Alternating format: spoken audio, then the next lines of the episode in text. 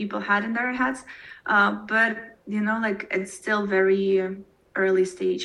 Uh, also, some of the enterprises and corporates they create their own metaverses, like the corporate metaverse. And from what I see at the moment, and from the requests we receive from from the clients and partners, Hello guys, uh, today's episode we will have with Daria Fedko. She is founder of WeAR Studios in Ukraine. Um, she is in VR and AR industry since 2016, so she will share her experiences with us today and hope you enjoyed it. Let's go. Welcome Daria. Thank you a lot for uh, joining this episode. So I'm really happy to having you. Um, Thank you. Who are you, Daria? Uh, I'm entrepreneur. I'm founder of WeAR Studio. I'm a human being who's in love with virtual and augmented reality. Um, and uh, we build uh, XR solutions for business objectives. That's what I do. Really great. Thank you for that. so, Daria, when you came across first time with uh, virtual reality? Well, it was early 2015. And uh, I was working in the game development industry, and uh, we had that client who asked me, like, Daria, do you know something about AR? And I said, "A what?" Like I, I didn't know anything about that, and uh, I didn't want to look stupid in front of him, so I started uh, learning and reading about that. And like the first thing I learned was AR, but then when you learn about AR, you naturally learn about VR as well. So yeah, that was the moment, and uh, from that time, I'm still in love. that, I don't know how it works. that sounds really great. And um, since then, so how the technology developed? Well, significantly. Like um, I saw this progress, this line from 2015 till now, 2023 sounds crazy, but still, uh, you know, like the first uh, line of progress is absolutely the hardware part. Like glasses, they were connected by like 10 meter wires uh, with, with, the uh, with the low um, level of graphics and functionalities and everything. And you have to you had to connect it to something like either a smartphone or um, laptop or pc and it couldn't be like a regular pc or laptop. It should be something specific. Uh, so it was quite quite challenging for for the industry. I mean for the industries who were using virtuality. And those were were the pioneers the courageous people you know who were not afraid of, of those challenges. And uh, from the software part as well because all the providers of hardware they were also working on the software side uh, all the sdks all the tools all the um, ecosystem built around the vr headsets. Uh, for example snapdragon they created their ecosystem and HP and Oculus for sure. Um, so this is also a big trend at the moment. And the biggest change, I think, since 2015 is that they added the external cameras to the hardware, which means that it's not like fully VR at the moment. It, it like it, it became like mixed reality with the camera when you can see everything around yourself. And it is interesting because you know, like in the beginning when i had lectures for some of our clients and partners and i was describing the difference between virtual and augmented reality and i said like in virtual reality you fully cut off the reality. You are fully immersed but right now i cannot say like that because you have these cameras and you are kind of still in this real environment and you can see the virtual on top of that. So that's interesting.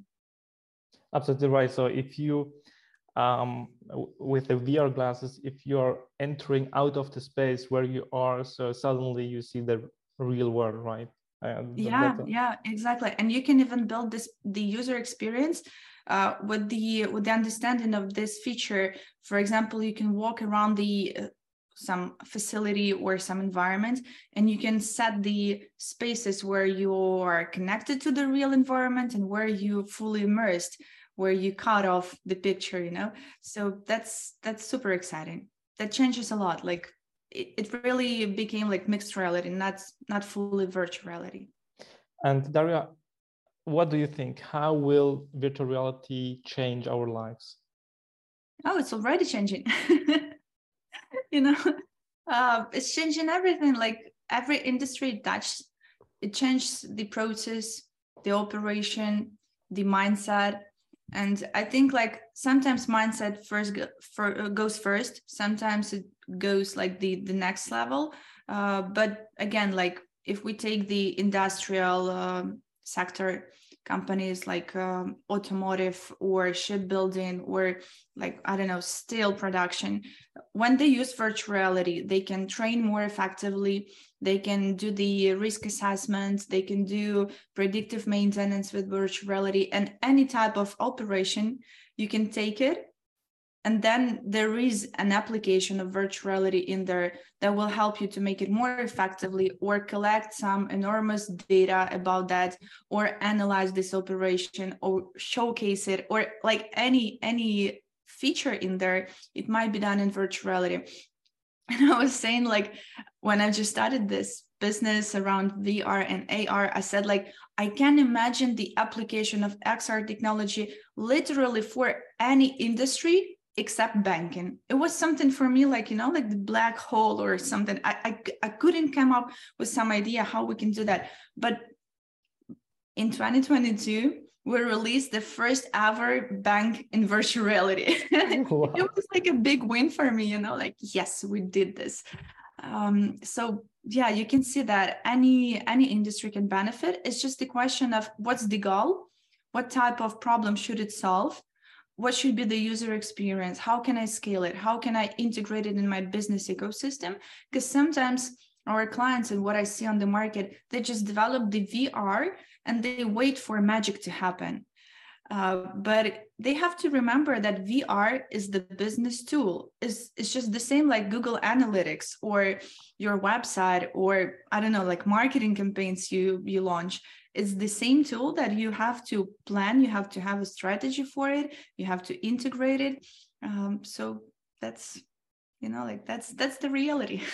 May i ask you daria to give yeah. more details about the use case uh, for the banks? So for our banking audience that they know okay what you implemented exactly? Okay. I see it's intriguing right? Well um, our client is uh, mana. This is the bank uh, like banking service for gamers uh, so it's not a regular bank but still uh, so they wanted to be the first in, in metaverse the first banking system and service for the players and uh, people who are spending time and money in metaverse uh, they already had the mobile application, they had the website, they had the backend. So we created the virtual environment and the virtual representation of their service uh, and connected through the API to their services. So it's kind of the, the same product, but it has another interface and it has another environment and it's more immersive and engaging. And in future without that it will be great to connect it with the vr games and the vr platforms and the metaverse platforms as well. So when you purchase something uh, when you invest in in somewhere like you can connect these two tools um, and jump into your banking account in virtual reality Wow, sounds really interesting. I hope our banking audience will profit from from from your experiences. My next I don't question. Know, but hope so.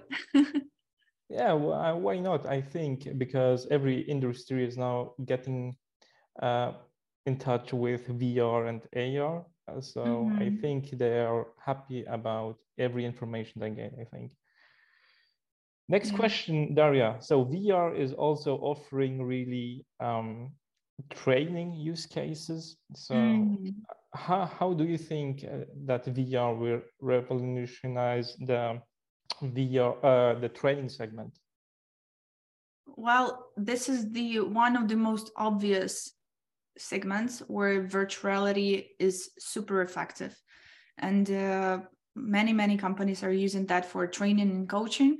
Um, the two main groups that they uh, train in there is soft skills and hard skills like the hard skills is obvious right you have some machine you have some facility you have uh, like something to work with some tools or some operation and you recreate that scenario in virtual reality and you can repeat it as many times as needed which is very expensive in real reality. Because if you have like newcomers engineers and you have to teach them to work with this machinery you have to stop the production or you have to have this uh, training center or something with the with the copy of that machinery so they can play with that and um, sometimes they have it sometimes not or sometimes um, the factories they have to train some high risk situations for example the uh, blackout the cut off of electricity.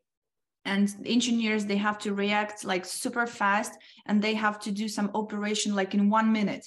If they don't do that in one minute then the full full production will just stop and that means like millions of loss so they cannot train that in real life because they cannot stop the production to train that right? So they have some videos pdf presentations. They talk to people. They educate them.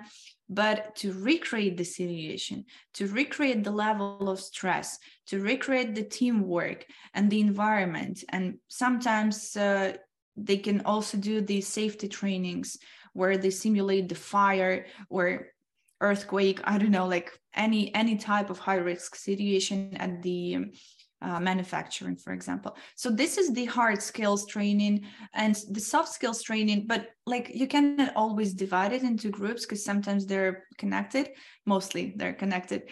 Mm, soft skills training, I saw super cool experiences with the, um, what was it? It was the Starbucks. Yeah, they use virtual reality to train their employees uh, to uh, to work with the level of stress, to control the level of um, angriness or something you know like when they when they talk to different people when they uh, have some uh, uh, situations with the high level of um, like uh, how to say that in the right way um, different conflicts how to manage those conflicts uh, with their uh, employees or uh, with their clients.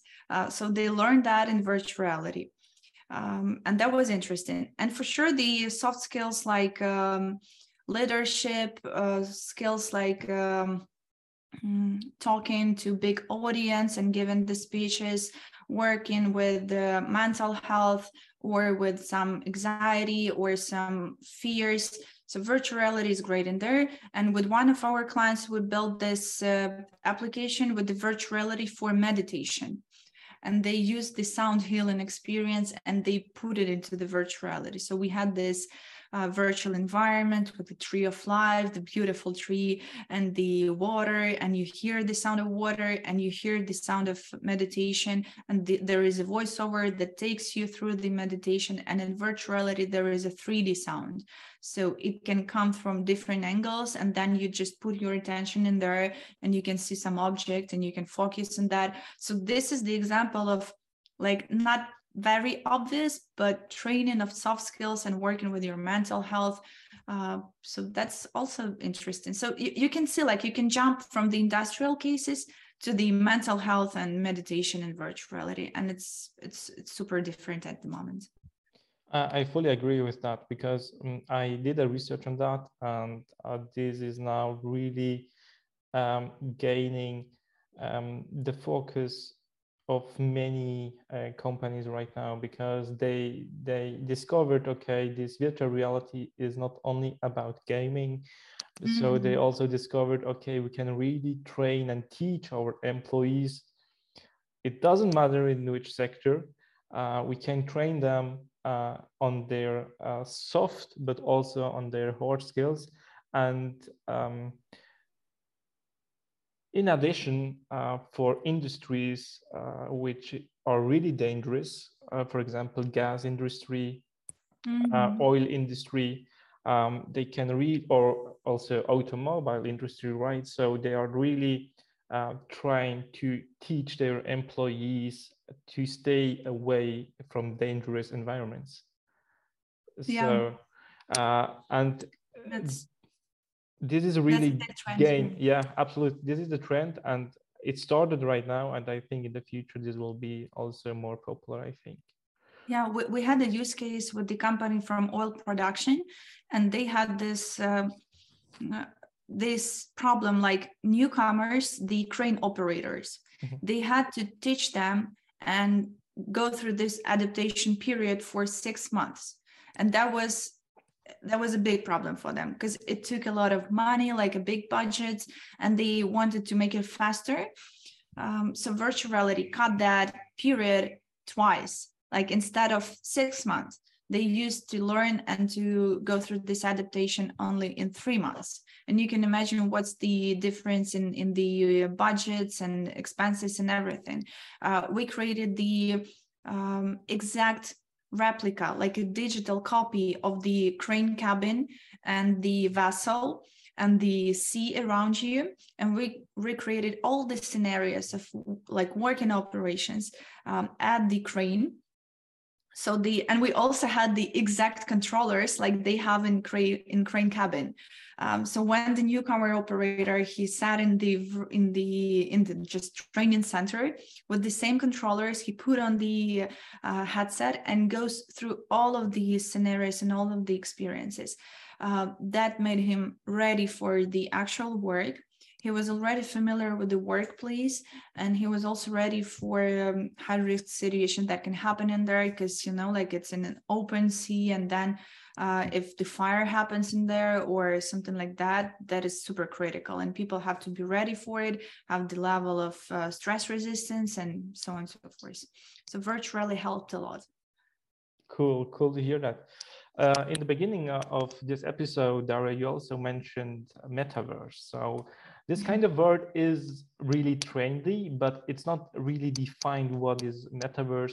Um, what kind of use cases and examples you will share with us uh, in order the companies also understand how they can benefit from from that? Yeah, that's a good question.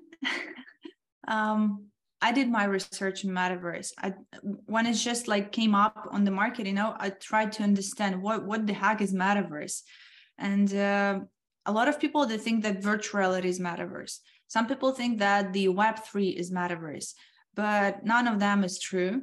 Like from my perspective, from my research, because uh, what I learned is that metaverse is the combination of different technologies, and only together they will give this um, result like the metaverse we dream about. So the first component is AI and all of the ingredients like the natural language uh, learning and all of the AI um, algorithms. Like you can see how the chat GPT is changing the industry at the moment. Uh, you can see the uh, AI to, to, create the 3D assets for virtuality uh, and not only for virtuality. So AI is changing the whole industry and it's one of the main components of metaverse. The second component is blockchain because the metaverse should be decentralized, right? And we cannot do that without blockchain. Uh, blockchain, crypto, and everything connected to it in this group. And the, and the third group is virtual and augmented reality as it is at the moment, but I'm sure it's going to change a lot. Um, I see that as the instrument for a metaverse to, to be visual you know like to manifest itself in this metaverse whole concept uh, so people can experience that. And uh, in some sources you can find the description that metaverse is the next level of internet and it should be all in 3d and it should be interactable so you can interact with the environments and objects and everything. And uh, there should be a lot of gamifications and so on. So virtual and augmented reality as it is right now it helps the concept of metaverse to be visual, to be interactable, and have this 3D component.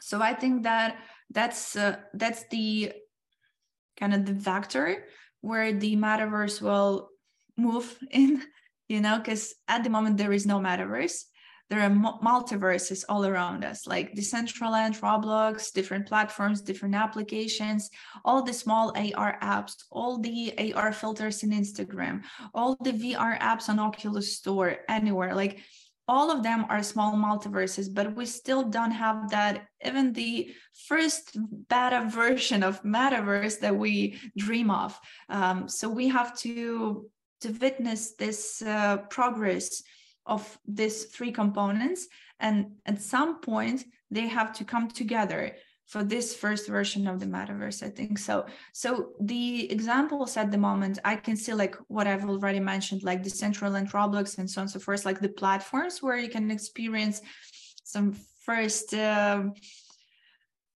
first like gameplays or i don't know like concepts of metaverse that people had in their heads uh, but you know like it's still very early stage uh, also, some of the enterprises and co- corporates they create their own metaverses, like the corporate metaverse.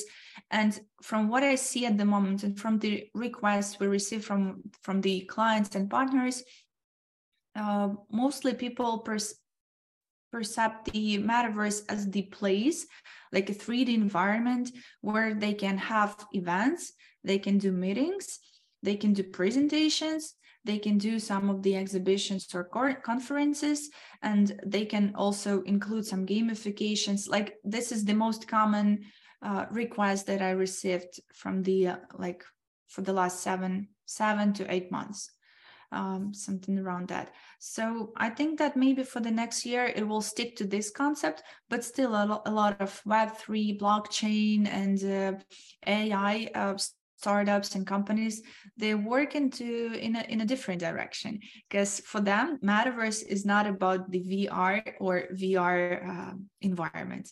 It's about different things. So like still we work in different directions but at some point we have to meet somewhere on the mountain peak really interesting approach there really interesting yeah. approach so um, also um, a, a lot of components uh, which are similar with other uh, people which I talk with. Cool. We are coming to the end. So um, my next question, Daria, for you is which advices would you give to you, your 18 years old Daria? Because we have also uh, young people which are listening to us. Um, what will these advices be?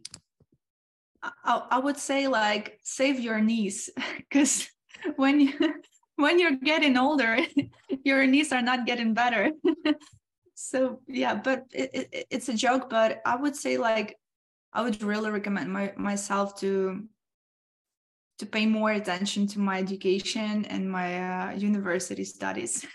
Because i really I, I, recall that times and um, i would say yeah that that, that should be better. In, in decision so in terms of how they decide to do the studies in which direction they they decide or? Well you know like i'm i'm grateful for for my path and journey because it took me where i'm at the moment and i really enjoyed that. But from from the trends i see and the young people who are in the universities at the moment i see that they have the different culture and the different mindset and they're super super focused on their future and their career and the studies they do. And i didn't have that like i was a little bit focused but i also had a lot of like things to do like w- what i thought was important for me you know like friends and parties and everything but i think that i could have focused on my education more at that moment uh, but still like it's it's my journey great um, where can people find more about you, Daria? Well, it's LinkedIn. That's, I guess, that's the first place. Um, also our website, but it's not about me. It's about the company and the services and the. They can learn more about the technologies and the use cases, and they can see the real uh, projects uh, and the benefit that they brought to the industry and the companies that we worked with. So yeah i think okay. that's the main two sources. I will share uh, these links in in the description of this uh, video and the people can then find out more about uh, you and your company. Um, any final remarks or pieces of advices for the people out there? Well for everyone who are interested in virtual and augmented reality uh, i would say like keep going. Um, and uh, also if you're a young specialist and you're looking for some um, work and professions in virtual and augmented reality or metaverse you're interested in that i would say that the professions will change a lot in the next two to five months five years. Because um, there will be the level designers for metaverse. There will be the ux designers for metaverse virtual and augmented reality and they will include some specifics into those professions. Like the basic ux is not always applicable to the vr ux so if you are interested in that you can just do your research and see where is your passion where it goes. Like is it for design? Is it for programming? Is it for testing? Like it's it's very different if you compare that to the mobile applications or websites. So if you have that passion go for it. And uh, i'm sure that metaverse and vr like xr technologies will be big trend for the next 20 years at least. Cool. Daria thank you a lot. Really appreciated your insights. Um, i wish you all the best. Thank uh, you same for you. and a lot of success of course. Thank you. Thank you very much. Thanks for having me